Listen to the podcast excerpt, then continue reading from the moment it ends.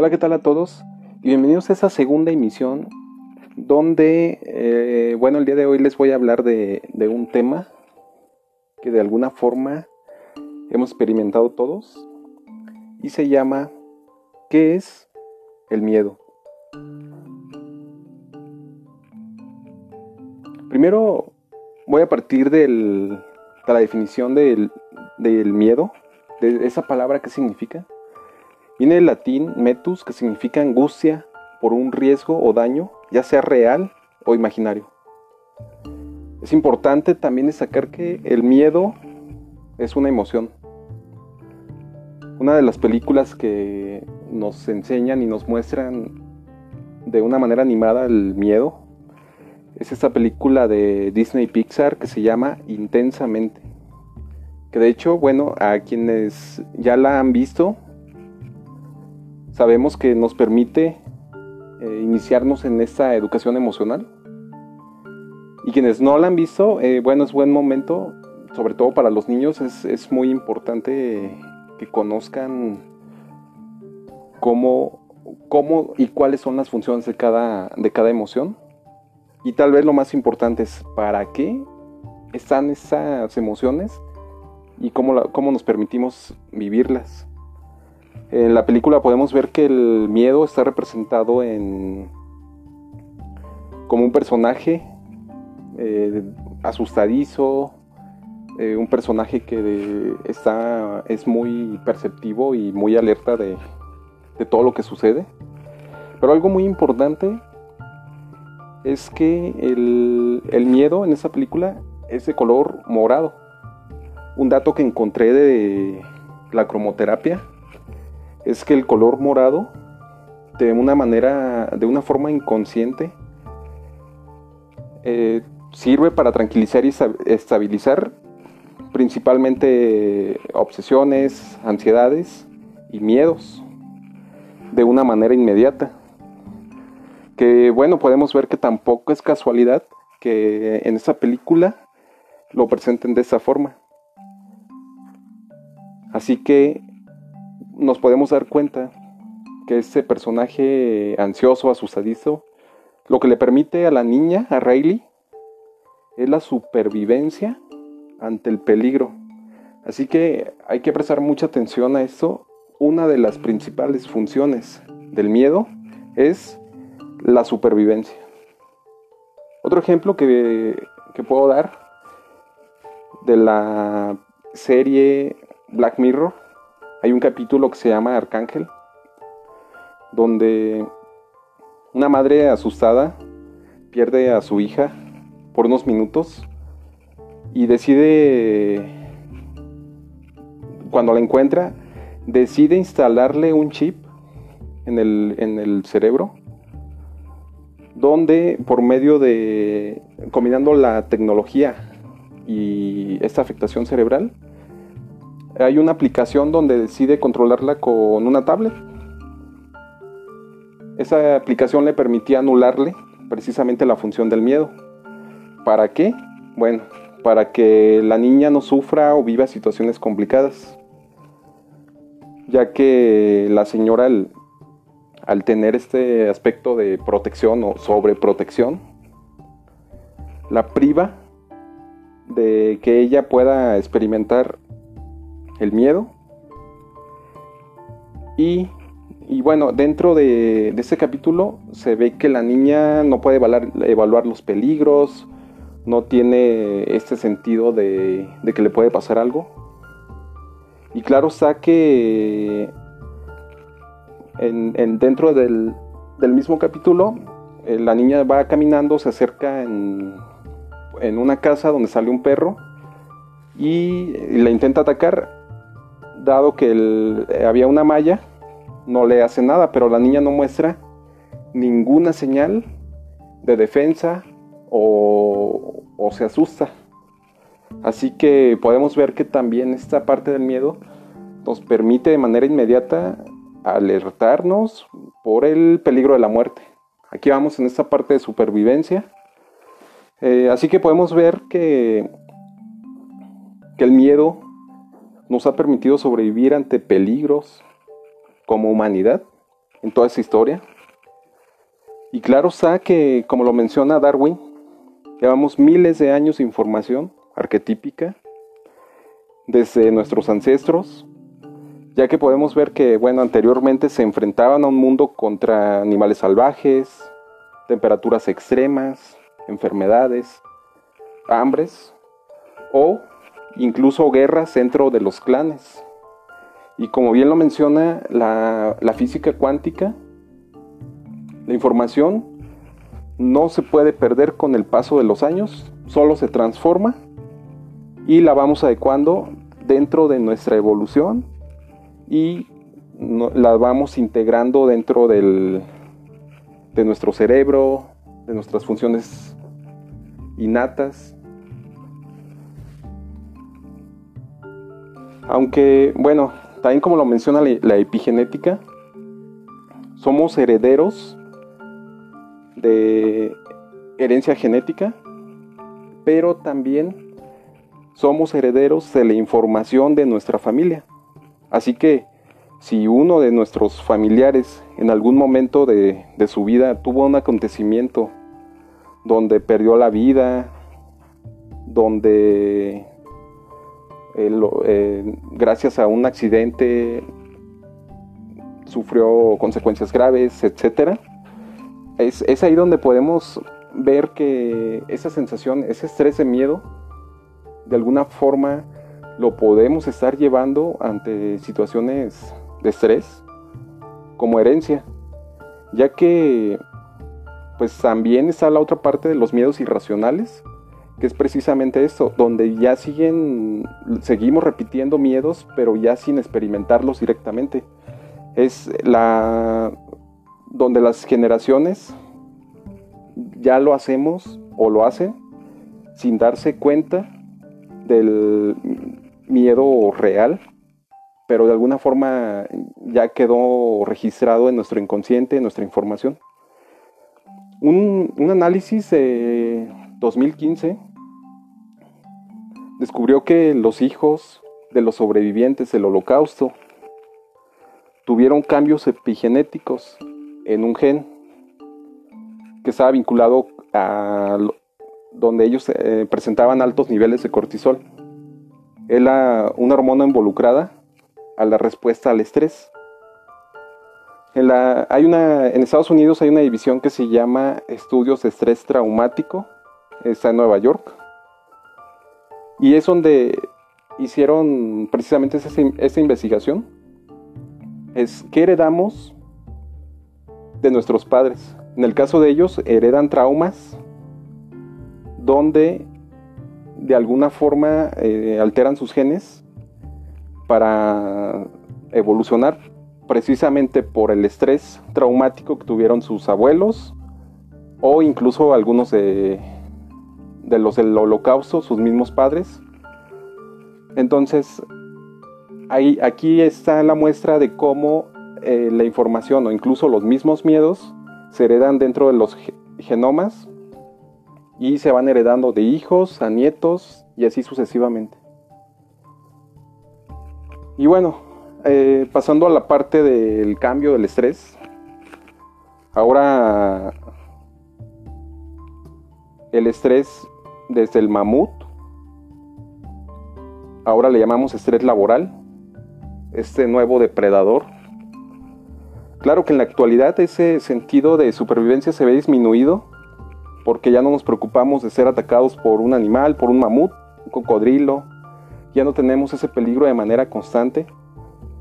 Ahora los peligros los vemos en horarios, en jornadas variables, en la atención al cliente, el, el alcance de metas, de logros, entregar a tiempo los proyectos, que nuestros salarios no cubren los gastos necesarios, Además que del estrés dentro de la seguridad social, podemos mencionar que una de las mayores causas de bajas en el personal, sobre todo en México, son por enfermedades que están precisamente con el estrés. México, en México somos el país número uno del mundo por estrés laboral. En México estamos por encima del, del 8 o 10 trabajadores de, de 100 lo experimentan. Aquí la importancia de conocer precisamente cómo nosotros tenemos que fortalecer esta parte de la inteligencia emocional y adaptarla también a la vida laboral.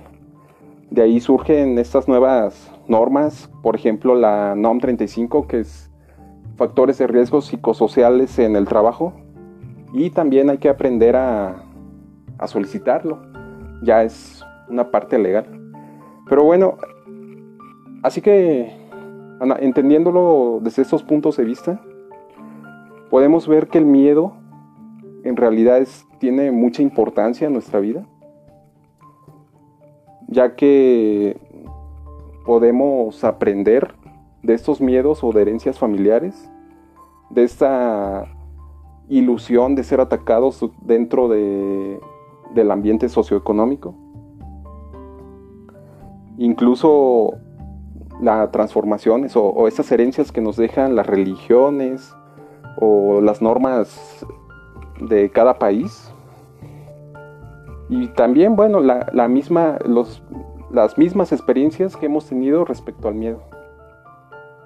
Aunque también algo muy importante y que tenemos que tener claro es que está en nuestras manos poder elegir cómo vivirlo. Y bueno, pongo claro un ejemplo.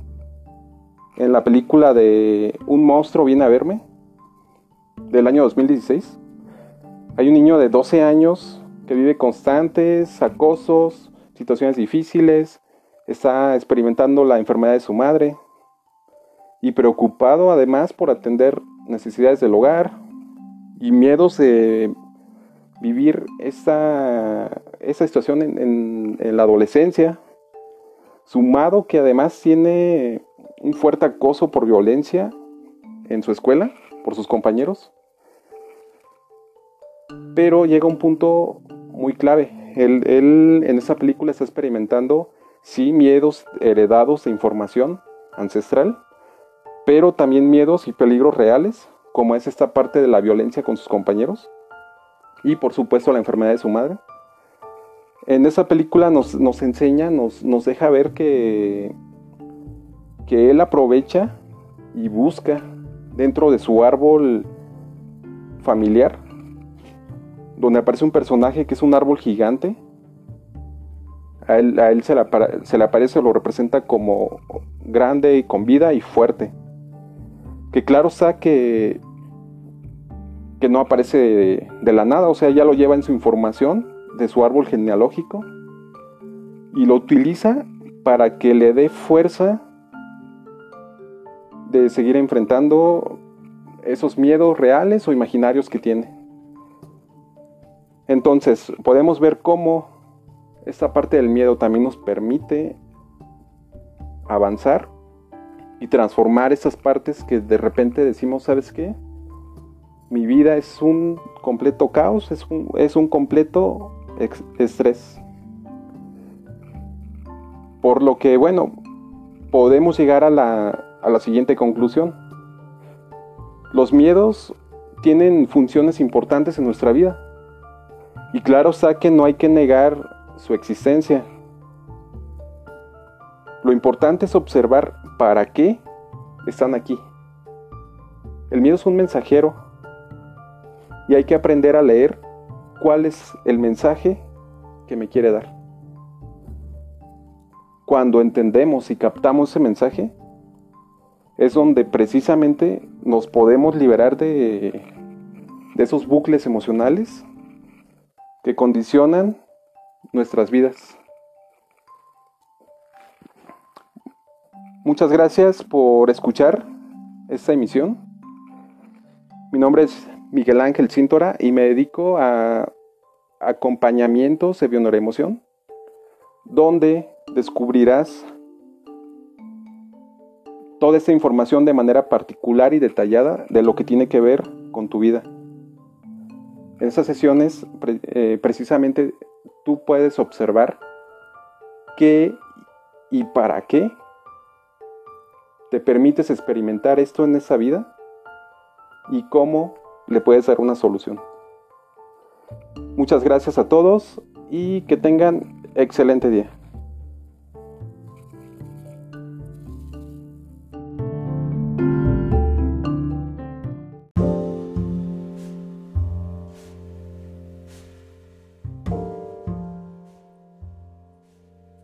Hola, ¿qué tal a todos y bienvenidos de nuevo a esta serie de audios y videos de Escucha la Viondora Emoción. Y el día de hoy les, les traigo un tema para diferenciar lo que es amor y enamoramiento. El tema del día de hoy se llama ¿Es lo mismo amar que estar enamorado? Y para esto hay que recordar la frase que dice, recuerda amar cuando te enamores. Es, ambas palabras regularmente están relacionadas con la pareja, con el noviazgo, etc. Y voy a comenzar definiendo lo que es el enamoramiento. Hemos sentido cuando estamos en esta en esa situación, esta sensación. El enamoramiento como uno de los sentimientos más intensos, incontrolables y especiales que podemos sentir los seres humanos. En ocasiones lo podemos relacionar como sentimientos o emociones del alma que lo podemos llegar a sentir incluso más allá de nuestro propio ser. Aunque en esa parte eh, también tiene sus polaridades. ¿A qué me refiero? Que por lo mismo de que es una sensación o estación intensa, puede despertar la mejor parte de cada uno de nosotros o también la peor. ¿A qué me refiero? Que hay comportamientos que de repente podemos estar presentando en la pareja justificados precisamente por el enamoramiento, donde pueden ser conductas de dependencia, de victimismo o de manipulación. En ocasiones pueden estar perfectamente disimuladas y encubiertas por las, las mismas personas, el estilo de vida, la cultura, etc. Pero el frases para detectar dónde se está manifestando un poco la presencia de ese tipo de conductas son en frases como mi vida no tiene sentido sin ti, si te vas me muero, eres todo para mí, te necesito. Esos son algunos de los ejemplos de enamoramientos sin amor. Se trata de conductas donde por medio de la manipulación o de, de ciertos comportamientos, pretendemos que el otro se comporte o llene ese, ese espacio, esa necesidad que estamos proyectando en la pareja, donde se puede vivir o se puede tener presente la carencia o la, el victimismo. A veces es, ah, es que yo me comporto de esa forma porque son cosas del amor.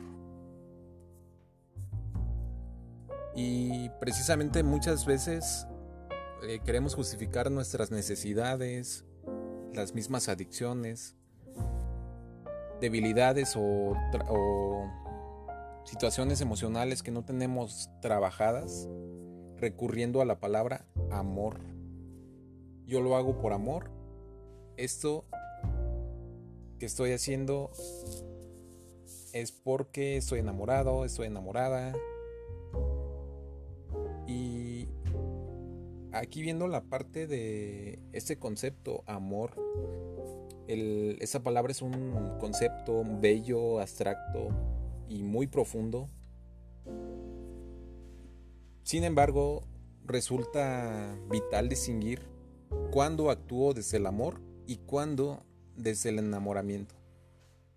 Cuando amo a alguien o cuando simplemente lo quiero. Porque la palabra querer implica posesión y también es una forma de control y de poder. Como decía el señor Carl Jung, cuando el amor es la norma, no hay voluntad de poder y donde el poder se impone, el amor falta. Entonces, aquí podemos ver que cuando se tiene por principio o como, como situación de querer, de posesión, de tener, de retener, entonces aquí la estamos justificando nuestros actos de carencia, bien con la palabra amor. Y bueno, ¿cómo se relacionan? El amor y el enamoramiento. Podríamos decir que cuanto más intenso sea un enamoramiento, más necesario será vivirlo con amor para poder gestionarlo. Para ello en muchas ocasiones el enamoramiento responde de que busquemos desesperadamente el amor dentro de nosotros para, para no perdernos en el otro. En la, la conciencia de unidad, el de la mente no dual, nos dice que una, uno de los mejores maestros que podemos tener en, en nuestra vida es la pareja.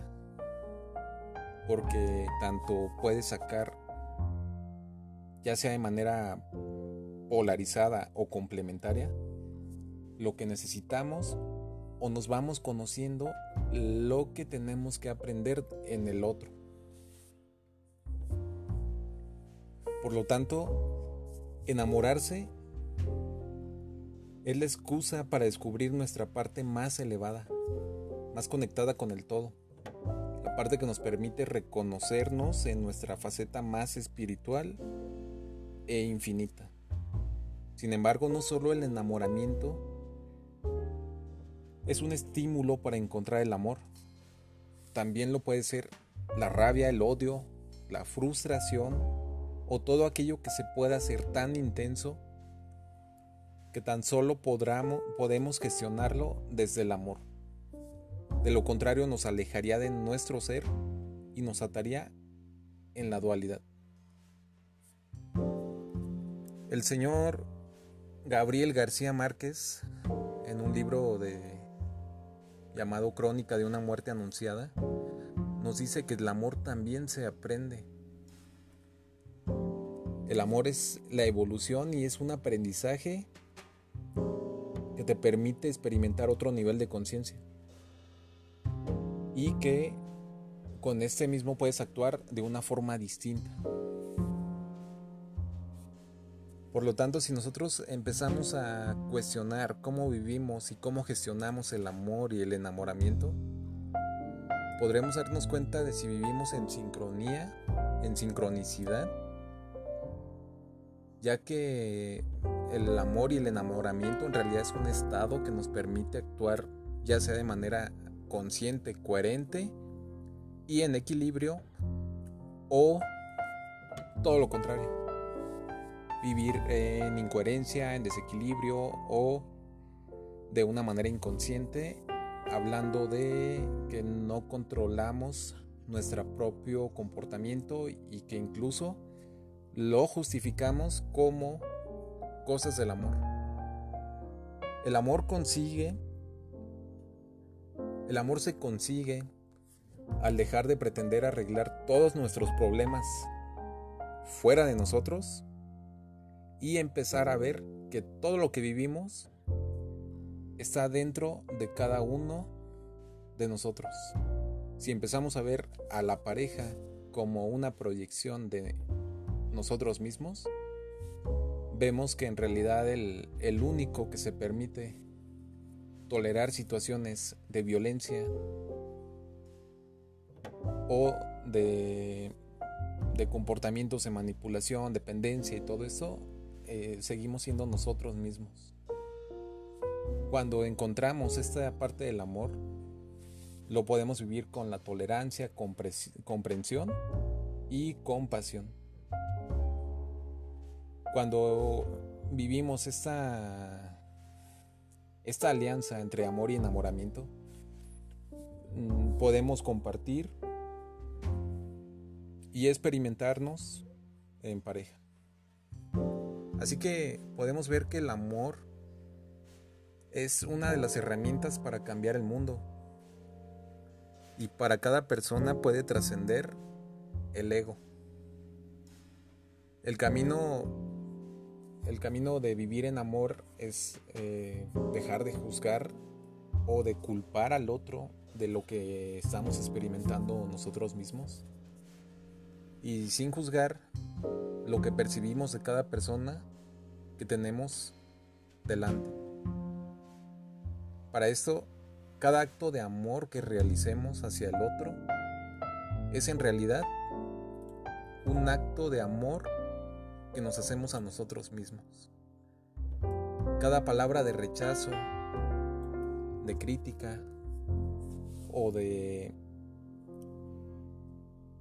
violencia hacia el otro, hacia tu pareja, es algo que te estás haciendo a, ti mismo porque no has logrado comprender y gestionar que en el otro puedes vivir con mucha sabiduría o siendo víctima de esa misma ignorancia.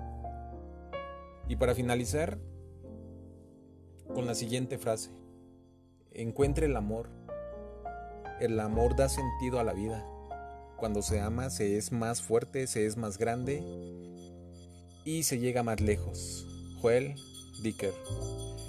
Y bueno, pues muchas gracias.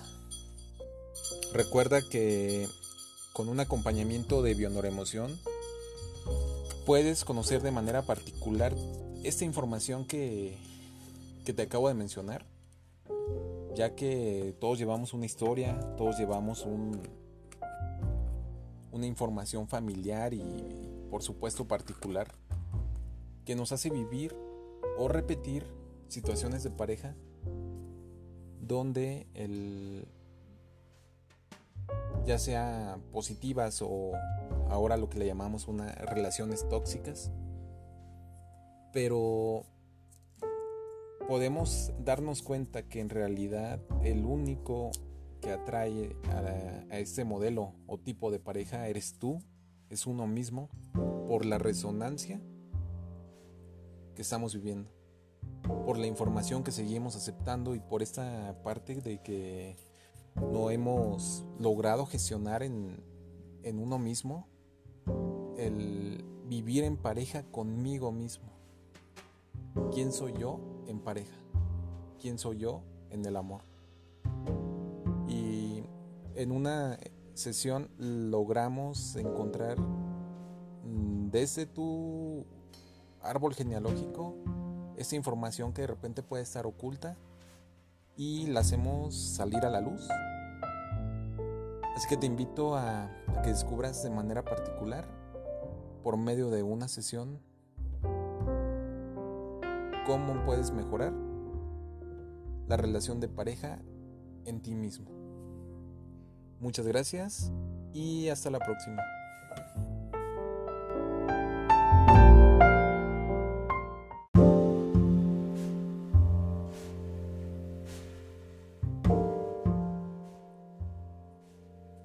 Hola, ¿qué tal? A todos y bienvenidos de nuevo a esta serie de audios y videos de Escucha la Emoción. Y el día de hoy les, les traigo un tema para diferenciar lo que es amor y enamoramiento. El tema del día de hoy se llama ¿Es lo mismo amar que estar enamorado? Y para esto hay que recordar la frase que dice, recuerda amar cuando te enamores. ambas palabras regularmente están relacionadas con la pareja, con el noviazgo, etc. Y voy a comenzar definiendo lo que es el enamoramiento. Hemos sentido cuando estamos en esta, en esta situación, esta sensación, el enamoramiento como uno de los sentimientos más intensos, incontrolables y especiales que podemos sentir los seres humanos. En ocasiones lo podemos relacionar como sentimientos o emociones del alma, que lo podemos llegar a sentir incluso más allá de nuestro propio ser. Aunque en esa parte eh, también tiene sus polaridades. ¿A qué me refiero? Que por lo mismo de que es una sensación o estación intensa, puede despertar la mejor parte de cada uno de nosotros o también la peor. ¿A qué me refiero? Que hay comportamientos que de repente podemos estar presentando en la pareja justificados precisamente por el enamoramiento, donde pueden ser conductas de dependencia, de victimismo o de manipulación. En ocasiones pueden estar perfectamente disimuladas y encubiertas por las, las mismas personas, el estilo de vida, la cultura, etc. Pero el frases para detectar dónde se está manifestando un poco la presencia de ese tipo de conductas son en frases como mi vida no tiene sentido sin ti, si te vas me muero, eres todo para mí, te necesito. Esos son algunos de los ejemplos de enamoramientos sin amor. Se trata de conductas donde mm, por medio de la manipulación o de, de ciertos comportamientos, pretendemos que el otro se comporte o llene ese, ese espacio, esa necesidad que estamos proyectando en la pareja, donde se puede vivir o se puede tener presente la carencia o la, el victimismo. A veces es, ah, es que yo me comporto de esa forma porque son cosas del amor. Y precisamente muchas veces eh, queremos justificar nuestras necesidades, las mismas adicciones, debilidades o, o situaciones emocionales que no tenemos trabajadas recurriendo a la palabra amor. Yo lo hago por amor. Esto que estoy haciendo es porque estoy enamorado, estoy enamorada, aquí viendo la parte de este concepto, amor, esa palabra es un concepto bello, abstracto y muy profundo. Sin embargo, resulta vital distinguir cuándo actúo desde el amor y cuándo desde el enamoramiento. Cuando amo a alguien o cuando simplemente lo quiero. Porque la palabra querer implica posesión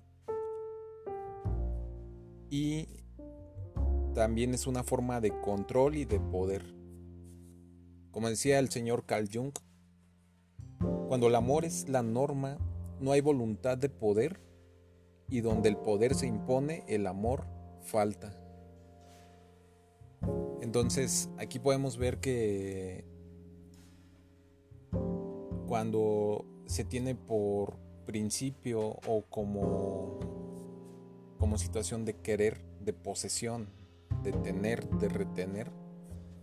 Entonces aquí la estamos justificando nuestros actos de carencia, bien con la palabra amor. Y bueno, ¿cómo se relacionan? El amor y el enamoramiento. Podríamos decir que cuanto más intenso sea un enamoramiento, más necesario será vivirlo con amor para poder gestionarlo. Para ello en muchas ocasiones el enamoramiento responde de que busquemos desesperadamente el amor dentro de nosotros para, para no perdernos en el otro. En la, la conciencia de unidad, el de la mente no dual, nos dice que uno de los mejores maestros que podemos tener en, en nuestra vida es la pareja. Porque tanto puede sacar, ya sea de manera polarizada o complementaria, lo que necesitamos o nos vamos conociendo lo que tenemos que aprender en el otro. Por lo tanto, enamorarse es la excusa para descubrir nuestra parte más elevada, más conectada con el todo, la parte que nos permite reconocernos en nuestra faceta más espiritual e infinita. Sin embargo, no solo el enamoramiento es un estímulo para encontrar el amor, también lo puede ser la rabia, el odio, la frustración o todo aquello que se pueda hacer tan intenso que tan solo podemos gestionarlo desde el amor. De lo contrario nos alejaría de nuestro ser y nos ataría en la dualidad. El señor Gabriel García Márquez, en un libro de, llamado Crónica de una muerte anunciada, nos dice que el amor también se aprende. El amor es la evolución y es un aprendizaje que te permite experimentar otro nivel de conciencia. Y que con este mismo puedes actuar de una forma distinta. Por lo tanto, si nosotros empezamos a cuestionar cómo vivimos y cómo gestionamos el amor y el enamoramiento, podremos darnos cuenta de si vivimos en sincronía, en sincronicidad, ya que el amor y el enamoramiento en realidad es un estado que nos permite actuar ya sea de manera consciente, coherente y en equilibrio o todo lo contrario. Vivir en incoherencia, en desequilibrio o de una manera inconsciente, hablando de que no controlamos nuestro propio comportamiento y que incluso lo justificamos como cosas del amor. El amor consigue, el amor se consigue al dejar de pretender arreglar todos nuestros problemas fuera de nosotros y empezar a ver que todo lo que vivimos está dentro de cada uno de nosotros. Si empezamos a ver a la pareja como una proyección de nosotros mismos, vemos que en realidad el, único que se permite tolerar situaciones de violencia o de, comportamientos de manipulación, dependencia y todo eso, eh, seguimos siendo nosotros mismos. Cuando encontramos esta parte del amor, lo podemos vivir con la tolerancia, comprensión y compasión cuando vivimos esta, esta alianza entre amor y enamoramiento, mm, podemos compartir y experimentarnos en pareja. Así que podemos ver que el amor es una de las herramientas para cambiar el mundo. Y para cada persona puede trascender el ego. El camino el camino de vivir en amor es eh, dejar de juzgar o de culpar al otro de lo que estamos experimentando nosotros mismos. Y sin juzgar lo que percibimos de cada persona que tenemos delante. Para esto, cada acto de amor que realicemos hacia el otro es en realidad un acto de amor que nos hacemos a nosotros mismos. Cada palabra de rechazo, de crítica o de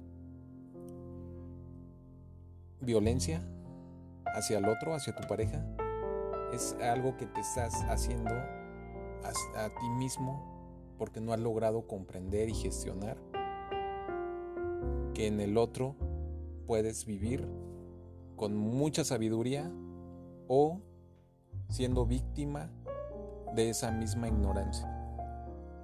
Y para finalizar, con la siguiente frase, encuentre el amor. El amor da sentido a la vida. Cuando se ama se es más fuerte, se es más grande y se llega más lejos. Joel Dicker. Y bueno, pues muchas gracias.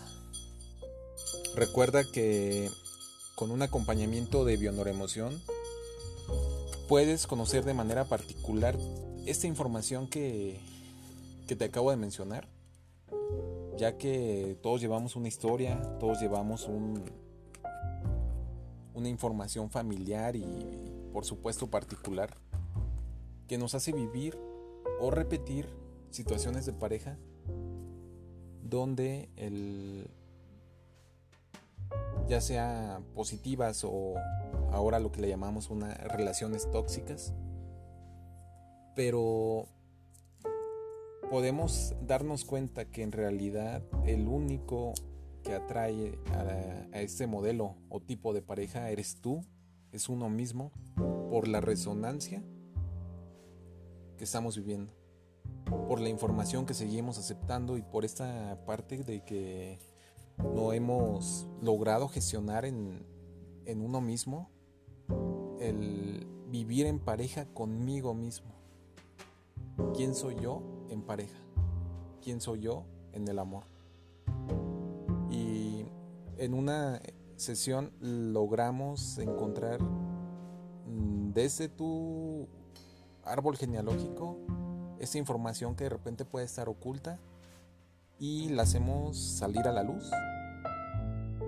Así que te invito a, que descubras de manera particular por medio de una sesión cómo puedes mejorar la relación de pareja en ti mismo. Muchas gracias y hasta la próxima.